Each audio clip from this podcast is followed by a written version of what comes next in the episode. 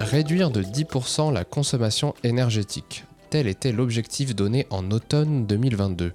L'hiver désormais derrière nous, le gouvernement veut poursuivre son plan. L'incitation aux éco-gestes est-elle suffisante ou faut-il entamer une véritable démarche structurelle? Le dernier dossier du magazine d'Actu Environnement dresse le bilan de ce premier élan politique de sobriété. Et Sophie Fabrega vient nous en donner les clés.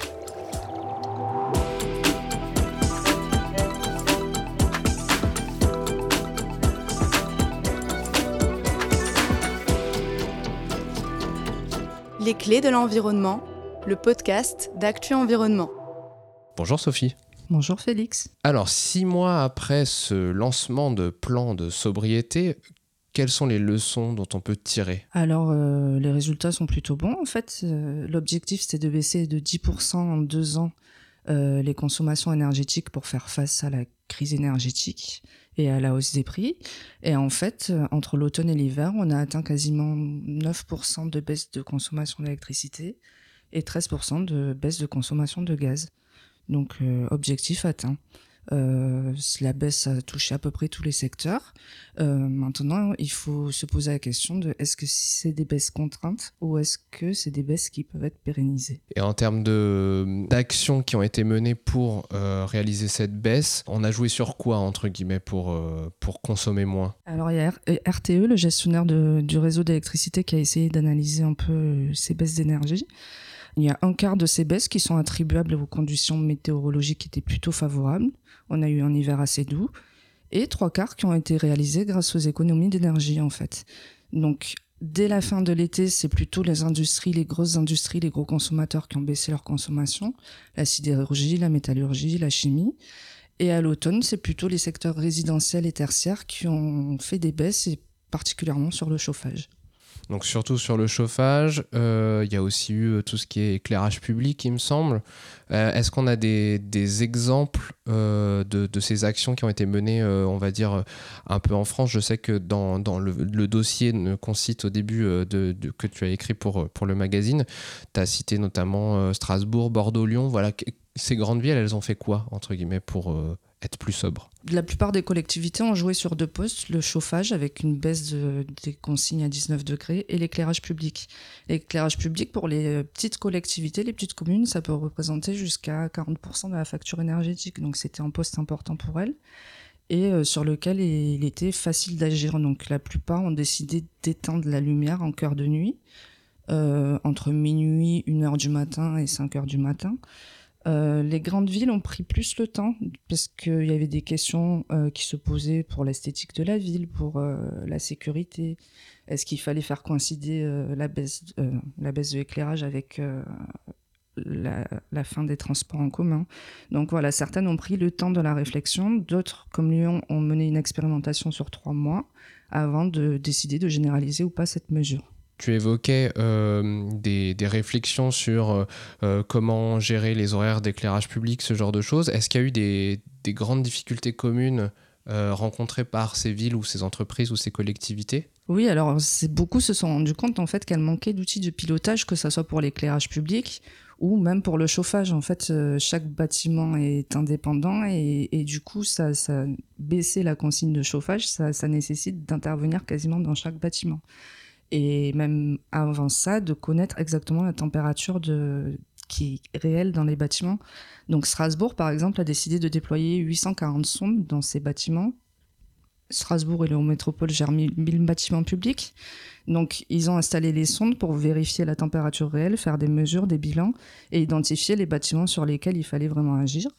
Euh, au niveau de, du réglage, mais aussi intervenir sur des petites pannes ou des problèmes de régulation qui faisaient que ça fonctionnait mal. Et alors, est-ce que euh, parmi ces difficultés-là, est-ce qu'il y en a qui sont surmontables à l'avenir? Tu parlais par exemple manque de, de, connaissances, de mesures. Donc là, il y avait par exemple Strasbourg avec ses sondes.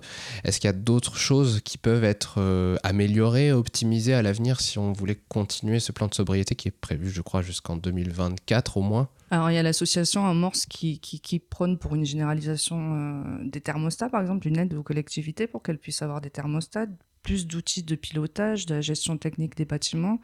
Mais il y a aussi une grosse part humaine. En fait, les collectivités manquent de moyens humains pour euh, gérer tous ces équipements-là, faire la maintenance, les réglages, et puis pour animer, parce qu'il faut, enfin les collectivités fonctionnent souvent en silo, et il faut des équipes un peu transversales qui animent, qui expliquent, qui écoutent les besoins des usagers et qui connaissent aussi. Euh, il y a une grosse part de qui peut être faite sur les bâtiments qui ne sont pas occupés, qui sont chauffés ou ventilés alors que c'est pas nécessaire. Donc tout ça, ça demande des moyens humains tu parles d'humain, donc en moyen humain, mais aussi la sobriété. On passe beaucoup par des, ce qu'on appelle des éco-gestes. Enfin voilà, euh, compter sur les citoyens au sens large pour euh, baisser leur chauffage à 19 degrés, pour euh, éteindre la lumière, pour programmer sa machine à laver, ce genre de, de, de rengaine. Est-ce que ce genre, inciter à ce genre de mesures, est-ce que ça, ça permet de pérenniser la sobriété ou faut vraiment aller plus loin? Non, alors il y a beaucoup de critiques qui disent que c'est un discours assez culpabilisant euh, de compter sur les gestes individuels, alors qu'en fait, il faudrait que la société s'organise pour être sobre. Il faudrait des changements vraiment structurels pour sortir du tout voiture, pour euh, sortir de la société de consommation et euh, mettre en place les choses pour que nos modes de vie soient plus sobres.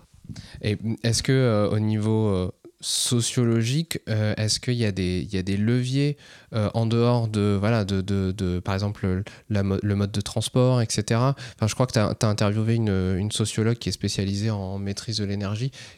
Qu'est-ce qu'elle dit? Pour elle, en fait, il y a toute une culture de l'énergie, mais même de toutes les ressources, de l'eau, de la gestion des déchets à développer au, sein de la société pour, euh, pour faire comprendre euh, aux citoyens qu'on n'est plus dans, on n'a jamais été, mais on n'est pas dans une société de l'abondance, en fait, et que ce sont des ressources rares qu'il faut, euh, qu'il faut économiser. Donc, en fait, ça passe par toute une culture à impulser chez tous les acteurs et, et pour que vraiment on se rende compte que l'eau ne va, enfin, ne coule pas de source presque, on a envie de dire. on, a été habitué à avoir des robinets, on, ouvre le robinet, l'eau coule, on, appuie sur l'interrupteur, on a de l'électricité. Faire en sorte qu'on s'en rende compte que ces gestes-là ont un impact sur l'extraction des ressources, sur, euh, sur l'environnement et qu'il faut les préserver. Eh bien, merci beaucoup Sophie pour ce point d'étape enregistré dans des conditions un peu particulières parce que pour rien vous cacher, on est euh, à Lyon, on n'est pas à Paris euh, à notre rédaction. On couvre un salon justement de l'énergie, donc On Point, qui s'appelle Bipositive et donc on est, euh, voilà, pour tout vous dire, on est dans une chambre d'hôtel qui est très bien isolée, cela étant dit. C'est juste pour vous dire comment on enregistre tout ça avant que ça arrive dans vos oreilles. À la prochaine pour un prochain épisode des clés de l'environnement. Mais d'ici là, n'oubliez pas de partager ce et de le commenter sur les réseaux sociaux. Vous pouvez même poser des questions à Sophie sur la sobriété, sur euh, tout ce qu'elle a pu dire dans le dossier et bien plus avec le hashtag les clés podcast. Et si vous souhaitez vous abonner à toutes nos actualités et recevoir notre magazine et même nos magazines parce qu'on en a plusieurs maintenant, vous pouvez profiter de 20% de réduction, encore de la réduction, avec le code les clés podcast sans accent tout attaché.